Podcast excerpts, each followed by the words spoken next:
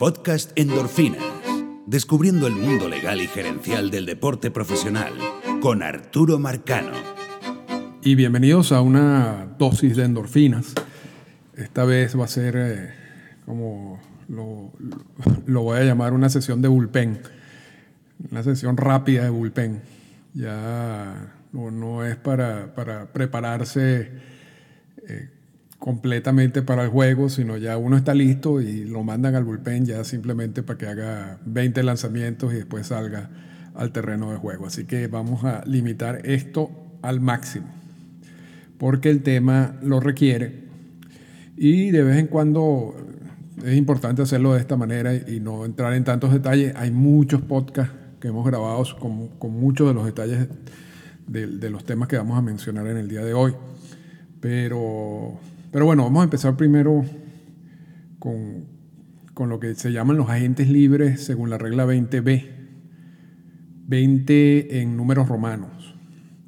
Y eso yo puse un tweet eh, en el día de ayer, el 31 de octubre, con la lista que publica año tras año la Asociación de Peloteros, eh, donde indican todos los agentes libres por esta regla, por la, regla 20B. Fueron 138 jugadores. Vamos a leer todos los 138 jugadores. No, mentira. No, no vamos a leerlos. Vean el tweet y allí, allí pueden revisar quiénes son los jugadores que se declaran agente libre por esta regla 20B, 20B en números romanos. Cuando uno en grandes ligas lee reglas en números romanos es porque estamos hablando del CBA, del convenio laboral. Eh, los números arábicos eh, son eh, guardados para las reglas del béisbol de las grandes ligas, que es otro documento. Así que cada vez, y eso es un dato aquí que se lo llevan de gratis, cada vez que, uno, que alguien menciona una regla eh, de las grandes ligas y esta regla está en números romanos es porque está hablando del convenio laboral. El convenio laboral en la regla 20B, que es una de las reglas más antiguas, si se quiere, bueno, fue incorporada en 1977 eh, porque allí es cuando se incorpora la figura de agentes libres, eh, es sencilla. Dice, luego de que el jugador tenga los seis años de servicio y no tenga contrato, no, tenga más años en su contrato, eh, se declara agente libre. Entonces, todo jugador con más de seis años de servicio que ya no tiene años adicionales en ese contrato o se declara agente libre por primera vez, son agentes libres de acuerdo a la regla 20b. Es la, manera tradicional como nosotros entendemos la figura de agentes libres, porque hay otros agentes libres. Por ejemplo, un jugador que está bajo control, que es despedido, luego de que pase por todo el, proceso de waivers y, y, todo lo que corresponda por esa circunstancia, se convierte en agente libre. Pero es un agente libre que tiene unas características muy particulares. El agente libre que viene de la regla 20B es el puro y simple, el que no tiene restricciones y que puede desde ese momento eh, firmar con cualquier jugador, con cualquier equipo que él, que él desee, siempre y cuando por supuesto la oferta sea buena. Entonces, en la Asociación de Peloteros siempre publica año tras año, una vez vencida, una vez terminada, culminada la, la Serie Mundial, la lista de los jugadores agentes libres por la regla 20B. Ahora, hay otros jugadores agentes libres estos jugadores agentes libres eh, llegan a esa figura por otra vía. Eh, y, aquí es donde vamos a hablar de las opciones, porque realmente ahorita, en estos días, se está hablando mucho de, las opciones. Y tenemos varias opciones o varios conceptos de opciones. ¿no? Está la opción del equipo, la opción del jugador y la opción mutua. Hay, hay una cuarta opción que se llama las vesting option, que son opciones que se dan cuando se cumple una condición. Es decir, un un lanzador que lance una cantidad de innings, un bateador que tome una cantidad de, turnos al bate.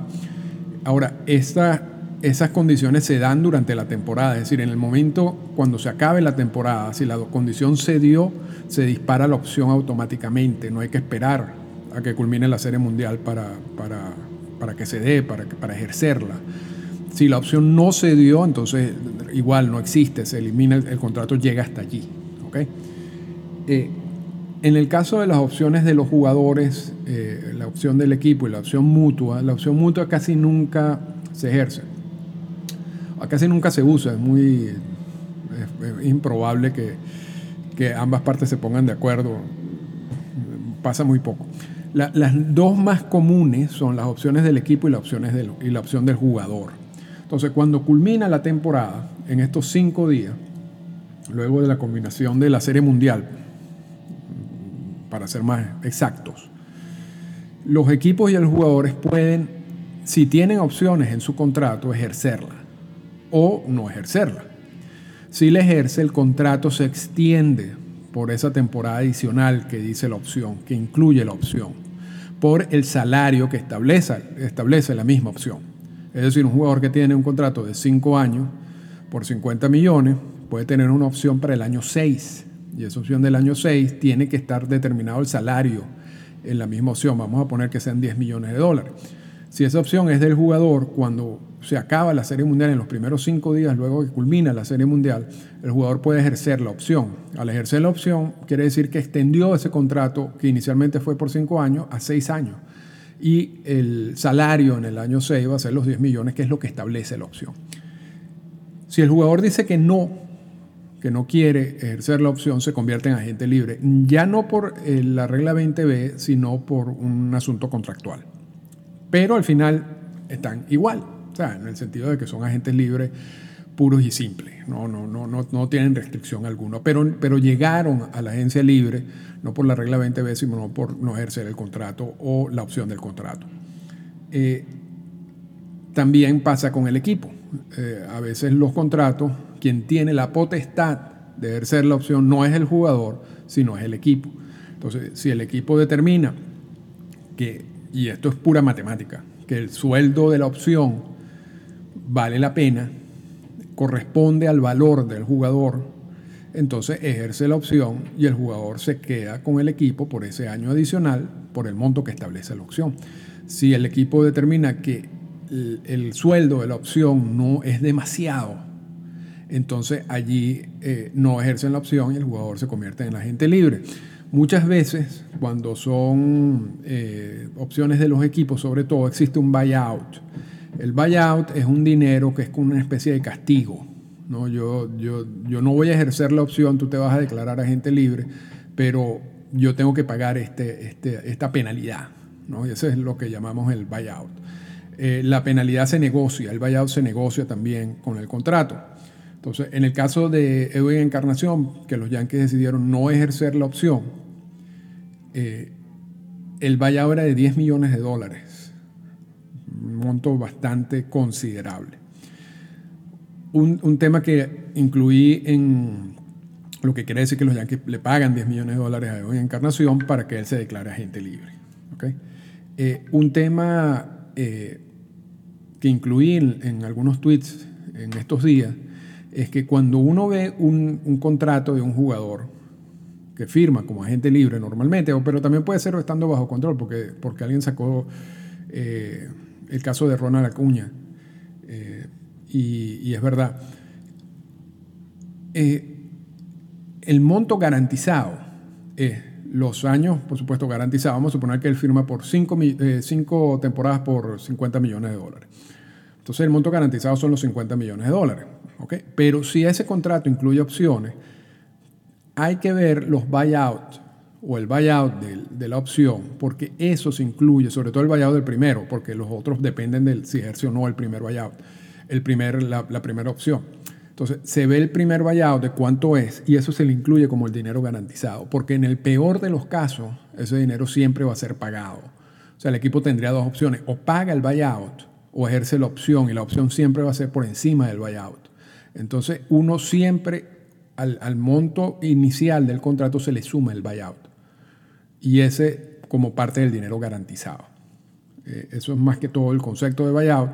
Por eso estamos viendo muchos jugadores en estos días que no le ejercen la opción y hay que ver qué tipo de buyout tienen. Hay veces que es un buyout bajo, a veces un buyout muy alto como el de encarnación.